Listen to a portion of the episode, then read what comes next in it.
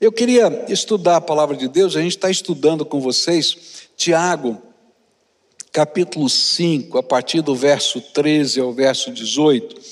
E nós temos estudado esse texto na perspectiva das várias modalidades, vários tipos de oração que Tiago vai ensinando para a igreja. Então, Tiago vai mostrando para a igreja como ela deve orar. E a gente está nessa campanha, né? Campanha é, Orações Mudam Histórias. E cada vez que a gente está olhando aqui esse texto, a gente está olhando como a nossa oração pode ser mais efetiva. E hoje eu quero estudar os versículos 14 e 15. Quero começar estudando os versículos 14 e 15 desse texto. Então, Tiago, capítulo 5, versículos 14 e 15, onde a palavra do Senhor diz assim: Se algum de vocês estiver doente, que chame os presbíteros da igreja para que façam oração e ponham azeite na cabeça dessa pessoa em nome do Senhor. E essa oração feita com fé salvará a pessoa doente, e o Senhor lhe dará saúde e perdoará os pecados que tiver cometido. Vamos orar?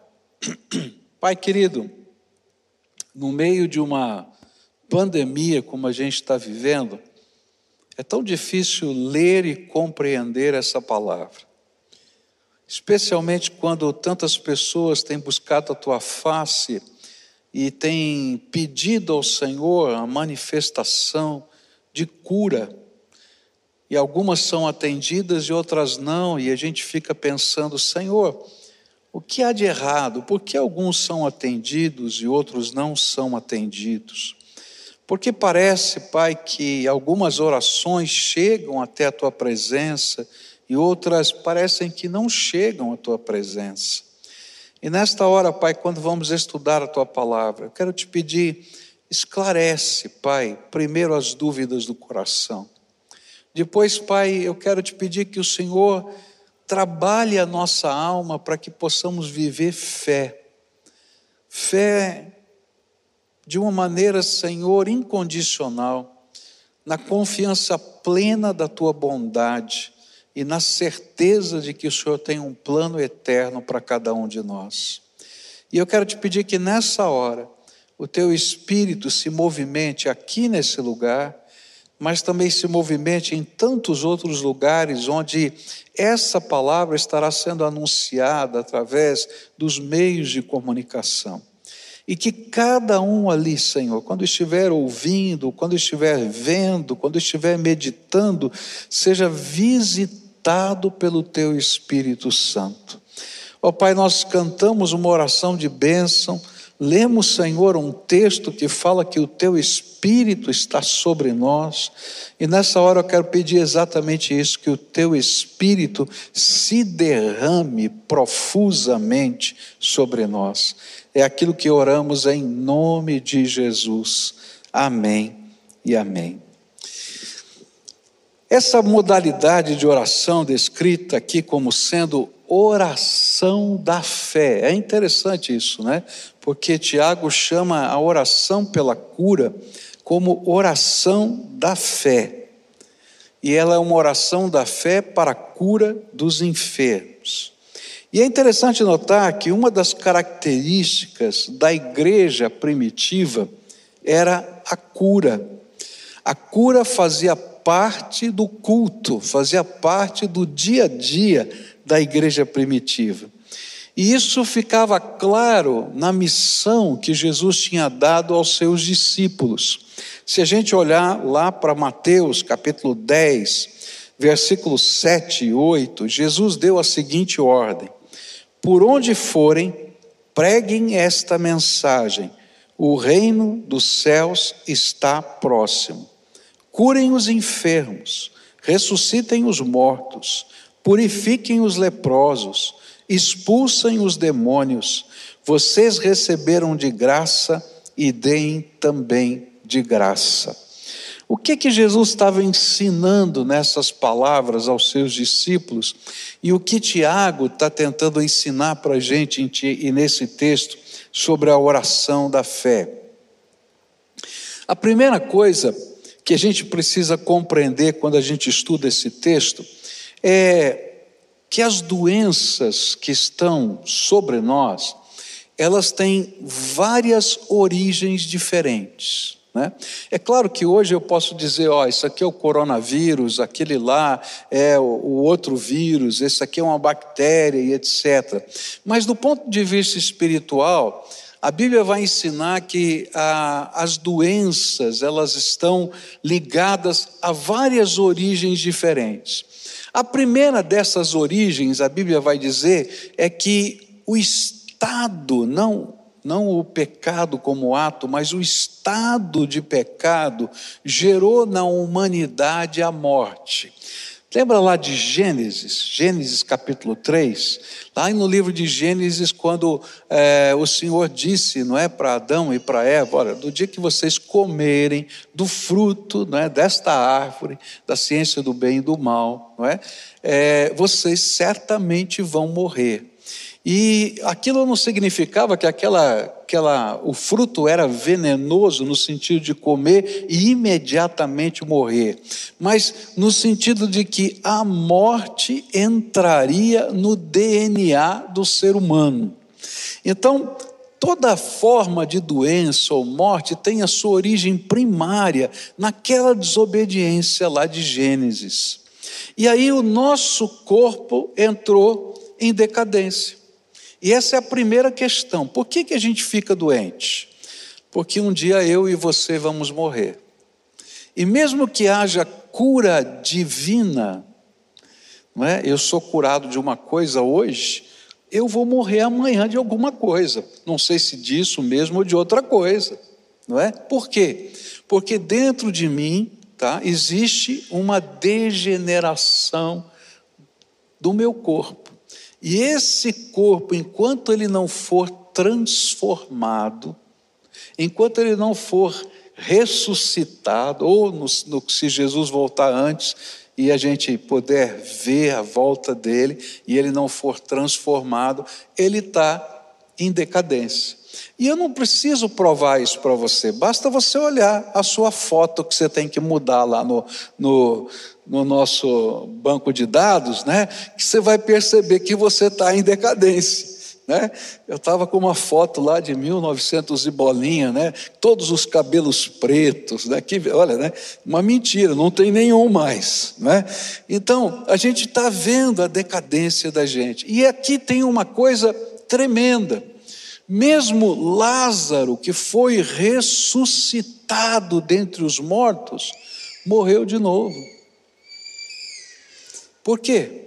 Porque essa decadência, ela só vai ser retirada da humanidade no dia da volta do Senhor Jesus. E aí então é a primeira questão que a gente tem que entender sobre cura, é que toda cura que vier sobre nós será temporária. Porque a cura definitiva e final, onde o nosso corpo não vai padecer mais, de nenhuma dor, de nenhum sofrimento, é isso que a Bíblia ensina, ela só vai acontecer quando o Senhor Jesus Cristo voltar. Porém, porém, o Senhor permite que em determinados momentos esse ciclo natural de decadência seja interrompido como um sinal da glória de Deus, como um primeiro fruto. Sabe aquele quando você vai é, é, numa plantação, num pomar, né? E você sabe que está chegando o tempo do fruto amadurecer, mas você olha naquela árvore, está tudo verdinho, mas tem um frutinho maduro, como o primeiro fruto que você pode degustar da glória, da majestade de Deus.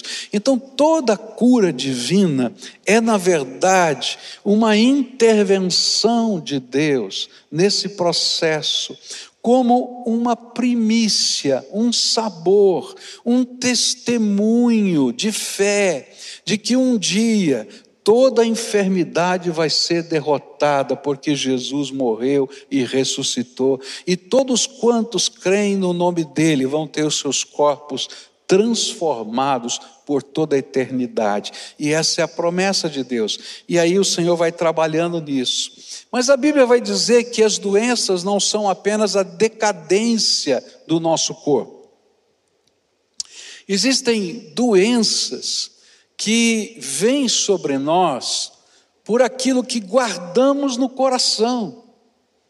É interessante porque a Bíblia falava isso muito antes da psicologia, que quando a gente guarda a amargura dentro da nossa alma, a dor dentro da nossa alma, e não deixa a nossa alma ser tratada pela graça de Deus, pelo poder de Deus né, na nossa vida, a gente fica doente da alma. E se a gente fica doente da alma interiormente, o nosso corpo sofre. E aí hoje a gente sabe, mas Deus já falava isso há muito tempo, que existem doenças chamadas psicossomáticas, que são afecções da alma que afetam o nosso físico. E a cura divina nessas, nessas doenças, ela vem através do perdão, vem através da reconciliação, vem através da paz do Senhor que excede todo entendimento, das restaurações espirituais que Deus mesmo faz na nossa vida. Então já é diferente daquela primeira que eu falei, que é uma intervenção na decadência humana. Essa segunda, a gente está falando agora de uma regeneração da nossa alma. A gente vai estudar na Bíblia também, a Bíblia vai falar que algumas doenças, elas têm origem em Satanás. E que são espíritos de enfermidade que atuam sobre o corpo humano. E isso tem a ver quando a gente tem aberturas né, para o mundo oculto, aberturas para esse mundo espiritual do mal, e a gente invoca, às vezes, demônios sem saber que eles são demônios, e eles nos afetam, e algumas vezes nos afetam com doenças. Né? E aí, então, a maneira dessa cura se manifestar é libertação, é expulsão de demônios. Há outras doenças que são consequência natural do meu pecado. Esse aí agora é um pecado que eu cometi. Tá? Então eu posso dar um exemplo disso, né? Algumas das doenças sexualmente transmissíveis, eles são decorrência daquilo que a gente está praticando tá? Não estou dizendo todas elas, mas algumas são. Eu decidi fazer isso, né? E tem uma consequência sobre a minha vida. E aí eu vou precisar de um outro tipo de intervenção de Deus, que é restauração espiritual na minha vida, de perdão e transformação até no meu próprio estilo de vida. E então o Senhor vai dizer para esses discípulos: olha, vocês vão anunciar que o reino de Deus está chegando. E um dos sinais que esse reino está chegando é que eu vou mexer na vida dessas pessoas em todas essas áreas. E a cura de Deus, ela se opera em todas essas áreas. E é por isso que um dos dons espirituais concedidos à igreja foram os dons da cura. E é interessante que esse é o único dom que vem no plural está escrito os dons da cura, representando essas várias modalidades de ações espirituais que Deus usa para curar alguém. Porque as origens são diferentes e as intervenções de Deus são diferentes. Está lá em 1 Coríntios 12, versículo 9, onde a Bíblia diz assim: há outro fé, pelo mesmo Espírito, há outro dons de curar pelo único Espírito. Então aqui aparece, é a única vez que aparece aqui nesse texto, no plural, a palavra dons. Assim, orar pela cura é algo natural para o cristão, porque nós cremos que Deus é capaz de intervir em qualquer circunstância da nossa vida e que Ele pode reverter qualquer circunstância na nossa vida. Isso nós herdamos como tradição do judaísmo. Quando um judeu estava doente, e esse texto aqui de Tiago, ele é um, uma, um retrato disso. Quando um judeu estava doente, antes dele procurar o médico, ele procurava o rabino. E o rabino o ungia com óleo, com azeite, e orava por ele, crendo que Deus podia intervir na situação que ele estava vivendo. Não significa que a gente não procura médico, que a gente não acredita que os médicos ou a ciência tenham é, é, sabedoria de Deus para poder trabalhar conosco, porque uma das coisas tremendas que a gente vai aprender é que Deus é que está concedendo essa sabedoria e esse acumular do conhecimento para que haja menos sofrimento na terra.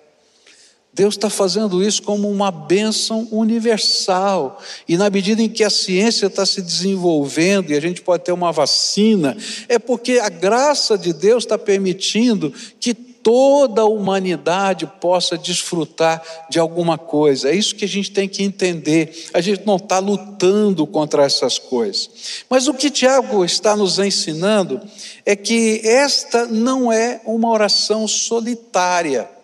A oração pela cura não é uma oração solitária, é uma oração comunitária.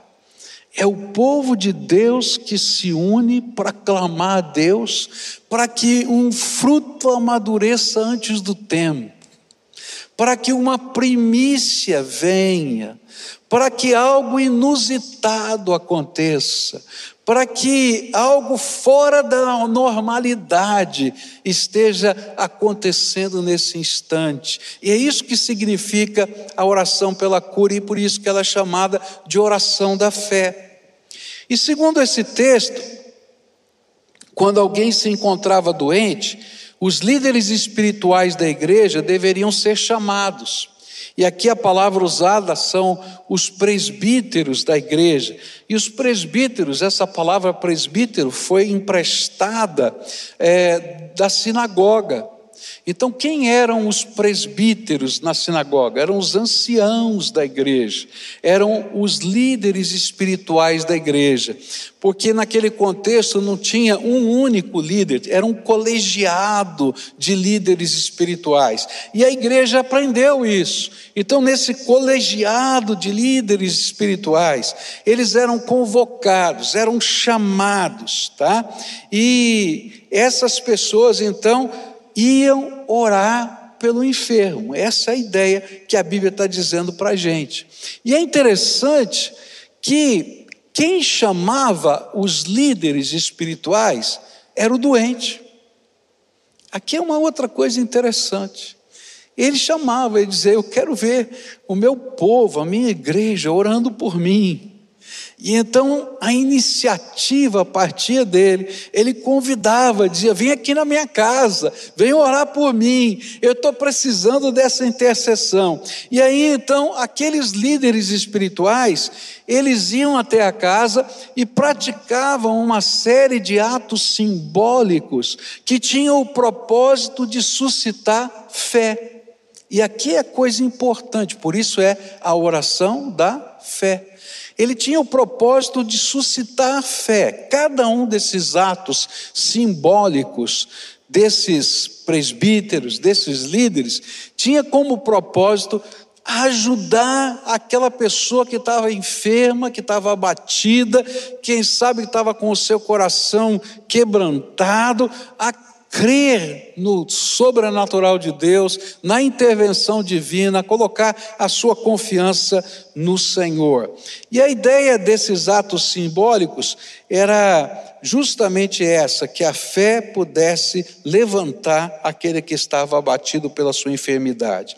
Primeiro ato simbólico era a vinda dos líderes porque aqueles líderes visitando aquela pessoa, ela estava simbolizando toda a igreja reunida e participando da intercessão. Que coisa boa, não é? Quando a gente pode saber que não está sozinho numa batalha. E esse é a primeira primeiro ato simbólico, quando aquelas pessoas vão, em nome da igreja, visitar uma pessoa que está enferma, a convite dessa pessoa, ela não sabe, eu não estou sozinha, a minha igreja está comigo, os meus irmãos estão comigo, o povo de Deus está se lembrando. Quando a gente para o culto aqui várias vezes para orar, ou quando a gente lê os nomes das pessoas que estão ali naquele chat né, do, do pessoal que está assistindo online, ou quando chega um bilhetinho pedindo aqui uma oração especial, o que, que a gente está fazendo? A gente está dizendo: olha você não está sozinho, o povo de Deus se levanta para clamar ao Senhor a seu favor. E isso tem uma força tremenda para suscitar fé. Por quê? Porque geralmente, quando a gente está enfermo, a gente está abatido não apenas fisicamente, a gente está abatido emocionalmente. E a gente diz: será que eu consigo crer que Deus possa intervir na minha situação? Será que eu consigo crer que pode ter alguma solução para mim? Será que eu consigo crer? E aí, de repente, Deus coloca pessoas no nosso caminho e essas pessoas começam a interceder por nós. Queridos, começa a haver uma mudança aqui dentro. Primeiro, porque aquelas pessoas estão lá dizendo você não está sozinho nessa batalha. Segundo, porque de alguma maneira a gente pode perceber através do corpo de Cristo vivo, que é a igreja, que Jesus se importa com nós, conosco. E isso mexe com o nosso coração. Então, segundo ato simbólico, vai ser a imposição das mãos. E é interessante isso, né? Versículo 14 diz assim: é, Está doente algum de vós? Chame os anciãos da igreja e estes orem sobre ele, ungindo com óleo em nome do Senhor. Esse orar sobre ele quer dizer toca impõe as mãos. E lá no livro de Hebreus a gente vai aprender que a imposição das mãos fazia parte das doutrinas básicas da igreja. Não porque as mãos fossem poderosas, mas porque elas eram um símbolo do toque do Senhor diante da enfermidade e das lutas que a gente está vivendo. E então, quando a gente vai orar, né, eu sei que agora a gente não pode fazer isso, nesse instante a gente não pode fazer isso, porque a gente não pode tocar, não é? Mas quando a gente ora, a gente impõe as mãos, porque o toque é muito importante. Essa semana eu estava vendo uma notícia que você deve ter visto também, de uma enfermeira de UTI que é, queria é, é, de alguma maneira, confortar aqueles que estavam entubados. E você sabe que quem está entubado está anestesiado, ele está, vamos dizer assim, num coma induzido, quase isso, não é bem isso, mas um quase isso. Mas ela sabia que aquelas pessoas precisavam de algo mais para poder se recuperar. Então ela teve uma ideia, essa enfermeira. Pegou luvas cirúrgicas, encheu de água quente, tá? E amarrou as pontas dos dedos e amarrou o punho de tal maneira que as mãos estivessem entrelaçadas com a do doente. E aí o repórter perguntou para alguém que havia saído da intubação: Você sentiu a, a luva? O que, que você imaginou? Olha, eu senti, eu senti que alguém estava comigo, que estava segurando a minha mão. E isso, o que, que deu em você? Ah, me confortou, me animou.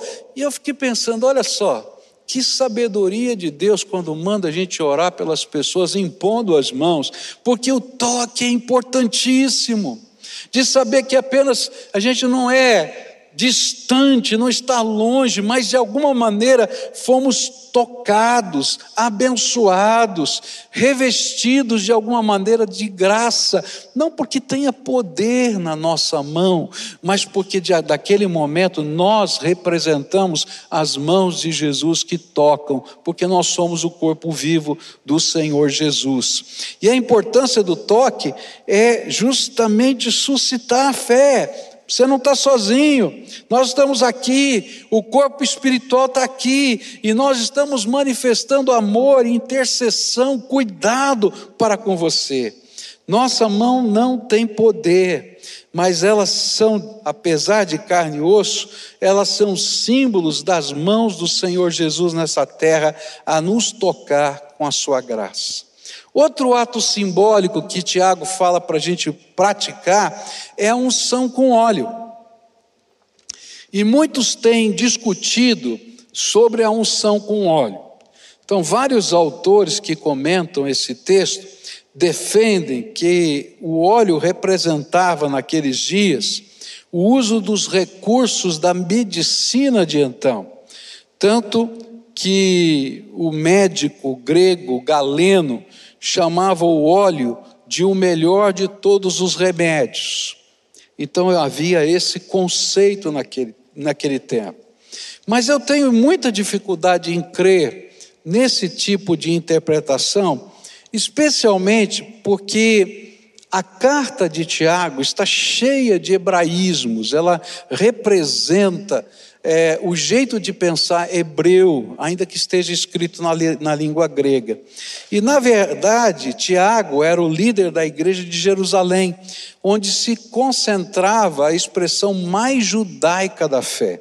E no contexto judaico, a unção com óleo nunca fora somente um remédio, a unção com óleo, no conceito hebraico, que era esse óleo era uma espécie de perfume feito com azeite e algumas essências. Então, se você olhar lá no livro é, de Levítico, você vai aprender a como fazer o óleo da unção. Vai pegar o azeite de oliva, vai amassar umas ervas tais e quais, de tal, de tal maneira que ele ficava um perfume. Essa era a ideia. Esse perfume era usado também nas cerimônias religiosas especialmente na unção do rei, do sacerdote e dos profetas.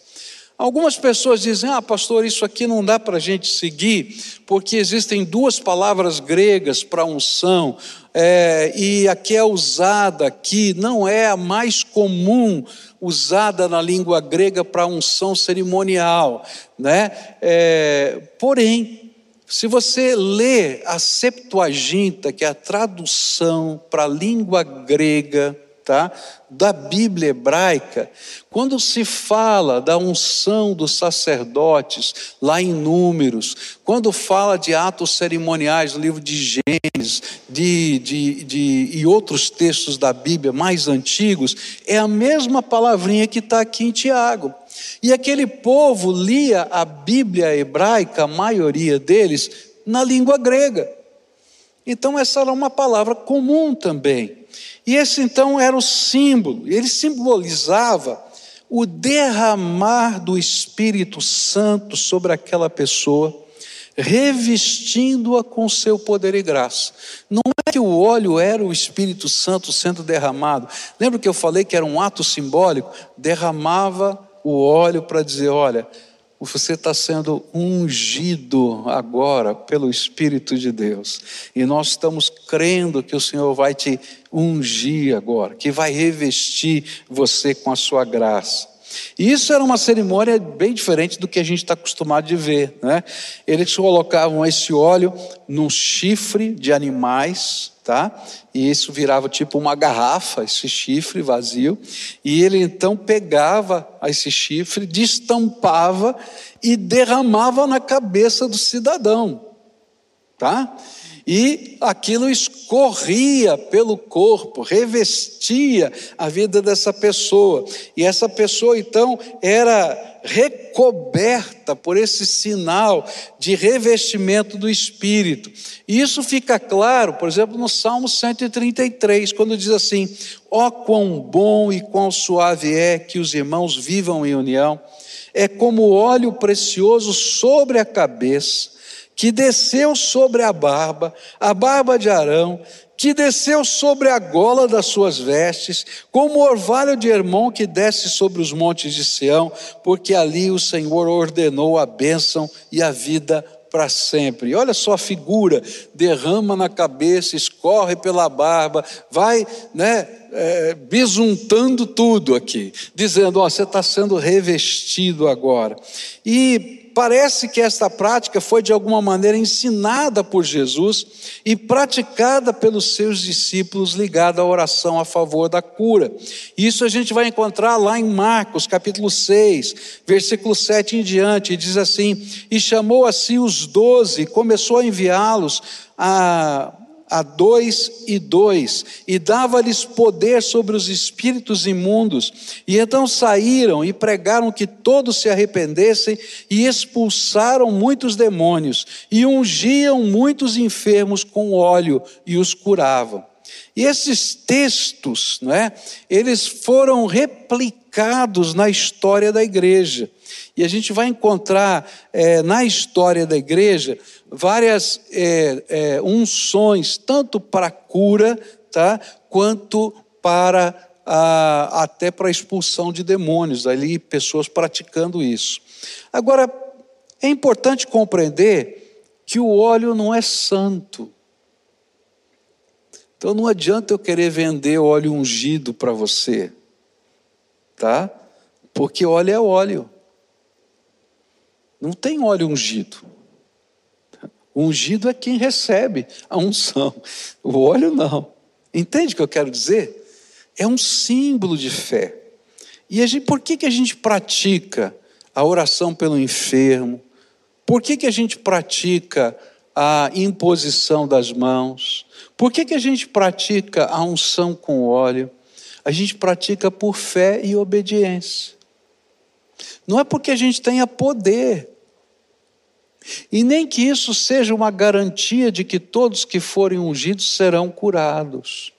Mas eu creio que Deus pode manifestar um sinal aqui. Que Deus pode reverter a decadência. Que Deus pode, Ele pode perdoar pecados que Deus pode curar uma alma aflita. E a gente faz isso da mesma maneira como a gente celebra a ceia do Senhor. Para nós, a ceia do Senhor não é um sacramento. O que, que ela é? Um memorial. O pão é pão, o vinho é vinho. Ele não se transforma no corpo e no sangue de Jesus, ele simplesmente simboliza, não é? E por que, que você pratica a ceia do Senhor? Por obediência e por fé. E da mesma maneira, nós oramos pelos enfermos, uma oração da fé, crendo que Deus é poderoso para intervir e fazer diferença na vida daquelas pessoas, e que Ele mesmo pode fazê-lo agora. Não que eu tenha poder, não que eu saiba como fazer, não, porque, não que, como se isso fosse uma fórmula mágica que vai funcionar, mas simplesmente por fé. E a oração da fé é semelhante ao ato de amor e fé vivenciado por aqueles quatro amigos e aquele paralítico. Você lembra? Aqueles quatro amigos pegaram um paralítico, colocaram na maca, e quando viram que a casa onde Jesus estava estava cheia, eles falaram: Não, temos que levar o nosso amigo até lá. E aí então eles subiram no telhado, destelharam o telhado, e Jesus estava lá naquela casa pregando, e de repente desce sobre a cabeça dele uma maca, içada por cordas, e desce ao pé de Jesus. E Jesus olha para aqueles quatro amigos e reconhece a fé deles. Interessante, porque aquele homem, a Bíblia vai dizer que ele não estava conseguindo crer em nada, porque ele estava desalentado. Mas aqueles quatro amigos criam que Jesus podia fazer alguma coisa, e então eles fizeram tudo o que eles podiam para que de alguma maneira Jesus pudesse curá-los. Essa é a oração da fé. É mais ou menos isso que a gente faz. Porque daquela maneira, aqueles quatro amigos ajudaram não somente a si próprios quando estavam crendo em Jesus, mas ajudaram aquele doente a crer e a ter fé e a buscar com ousadia a presença de Jesus. É o que a gente está fazendo hoje com essas Mais de mil, louvado seja Deus, já ultrapassamos mil unidades de oração. O que a gente está fazendo? Eu não tenho poder, você não tem poder, mas quando eu me reúno com mais quatro, com mais cinco pessoas, eu estou dizendo: Jesus, nós cremos que todo o poder no céu e na terra está nas tuas mãos. Nós cremos que apesar da nossa vida, do nosso DNA, do nosso corpo, vai chegar a morte, o Senhor pode intervir agora e acrescentar alguns anos de vida à nossa vida. Nós cremos no poder que o Senhor tem para intervir, para fazer diferença na nossa história. E aí nós estamos clamando: Senhor, abençoa Fulano, Senhor, abençoa Beltrano, Senhor, faz a tua obra, visita agora. E o interessante é que alguns são curados. E alguns são curados de maneiras extraordinárias que a gente não consegue nem explicar, que a ciência não consegue explicar, que os exames mostram que, que foi feito um milagre, e a gente tem marcas disso nessa igreja. Não é? A gente tem aqui, por exemplo, o pastor Paulo Davi tinha um problema seríssimo na vista, estava ficando cego, os exames dele estavam demonstrando isso. E numa, num culto na igreja, no meio do louvor, ele sentiu a visitação do Espírito e ele falou de púlpito: Eu sei que hoje eu fui curado porque o Espírito Santo me tocou e eu senti com um fogo nos meus olhos. Eu vou voltar a fazer todos os meus exames essa semana. E ele voltou a fazer todos os exames. E na semana seguinte ele trouxe pôs lá para a gente ver os de antes e os de depois. E a única coisa que tinha mudado foi aquela visitação do Espírito de Deus. Como tantos outros, em tantas circunstâncias diferentes. Porque esses são primícias, sinais de Deus que a gente pode clamar, que a gente pode pedir, que a gente pode orar, que a gente pode buscar sua face e que Deus pode intervir. E se Ele pode intervir, então eu vou bater na porta da graça. E vou bater com ousadia, e vou clamar com intensidade de alma, e é disso que a palavra de Deus está falando. Por quê? Porque essa oração da fé, representa também o testemunho da igreja, através de homens e mulheres espirituais, de que cremos que pela fé Jesus tem poder para salvar, perdoar pecados e curar. E não importa quais sejam os motivos da enfermidade, falência do corpo, doenças psicossomáticas, demônios ou pecados, Jesus pode curar. E a oração da fé pode salvar o doente, é isso que a Bíblia diz. Naturalmente, a ideia é de cura, mas também nós podemos entender que a fé, quando aplicada ao nosso coração, e ela produz vida, e ela pode tocar o nosso corpo, mas ela pode transformar a nossa alma. E a gente vai aprender essas coisas tão tremendas da graça de Deus. Ontem eu ouvi um testemunho tão bonito, né, é, de um casal que está conosco aqui, de diáconos, né, e esse e, e, e, nesse testemunho eu fiquei tão impressionado com isso, quando é, esse irmão da nossa igreja, que nasceu no Japão, a mamãe dele se converte né, da, do shintoísmo, do, do budismo, para o cristianismo, e todo mundo acha que ela ficou louca. E quando ela fica enferma com um câncer, ela, o seu filho fica tocado, né, desesperado, vendo que a mãe está morrendo e aquela angústia vem sobre a sua alma. E, e ele então começa a ler a Bíblia a pedido da sua mamãe.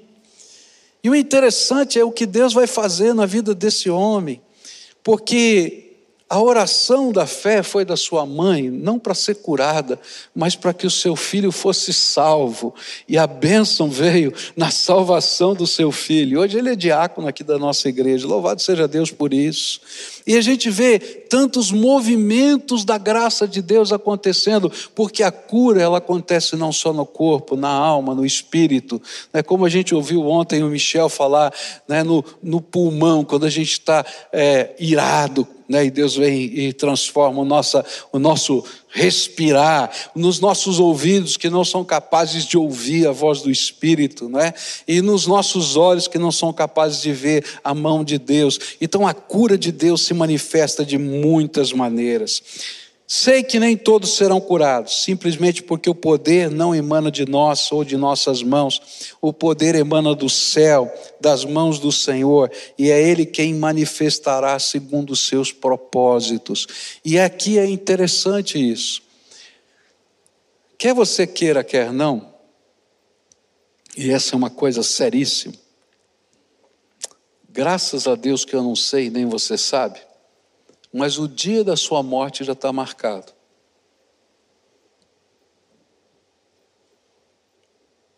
Eu não sei, nem você, graças a Deus, né? Senão a gente ia ficar tão nervoso. Deus é bom, né? Mas o dia que eu vou morrer, que você vai morrer, está marcado. Não é verdade? Deus pode acrescentar dias? Pode como ele fez com Ezequias, ele acrescentou mais 15 anos. Mas o que eu quero dizer com isso é que um dia todos nós vamos ter que nos encontrar diante de Deus. E é por isso que a Bíblia sempre vai dizer: prepara-te, ó Israel, para te encontrares com o Senhor teu Deus. E a maior de todas as curas é aquela que nunca pode ser tirada de nós. Porque qualquer cura que venha sobre o nosso corpo ou nossa alma, eu vou precisar de uma nova cura nos dias seguintes. Mas aquela que é a vida eterna, ela flui para toda a eternidade. Mas eu vou continuar orando por cura, por salvação e por transformação, até que Jesus volte. E coisas extraordinárias de Deus vão continuar acontecendo. Eu me lembro do testemunho do do médico chamado James Foster, ele pregou aqui nesta igreja, ele é um médico missionário em Angola, e ele disse, gente, falando sobre esse texto, ele disse assim, gente, é, a gente só pode entender as manifestações de Deus como milagres, e ponto. E aí ele contou, ele é um cirurgião, trabalha num hospital missionário em Angola, e nesse hospital missionário, ele, ele consultou uma senhora que tinha vindo de uma vila muito distante, e essa senhora tinha um tumor, e ele disse: Olha, o tumor foi diagnosticado, foi marcado para fazer a cirurgia. Sabe o que é marcado? Quando você radiográfico, coloca aquelas, aquelas agulhinhas né, para você fazer a cirurgia, e o tumor tinha o tamanho de, uma, de um punho. E aí então ele mandou essa senhora dormir na casa onde estava sendo hospedada e voltar bem cedo de manhã no dia seguinte, onde ele iria fazer os preparativos para a cirurgia. E aí aquela senhora foi para aquela casa, casa de pessoas tementes a Deus, fiéis, e aquele povo chamou a igreja para orar. E a igreja então se reuniu, e eles leram Tiago, esse texto de Tiago. E eles disseram: "Bom, como é que a gente faz isso? Nós não sabemos fazer". E alguém disse: "Bom, vamos fazer o que está escrito". Pegaram uma lata de óleo de cozinha, abriram a lata de óleo de cozinha, derramaram na cabeça da mulher e oraram por ela. Bom, no dia seguinte aquela senhora foi para o hospital e o Dr. James Foster foi apalpá-la. E quando ele apalpou, falou: está diferente. Apalpou de novo, está diferente. Aí mandou fazer todos os exames. E ele falou aqui do púlpito: aquele tumor do tamanho de um punho não existia mais, porque o Senhor colocou a sua mão. No entanto, eu opero todos os dias naquele hospital mas Deus continua sendo poderoso para fazer o extraordinário.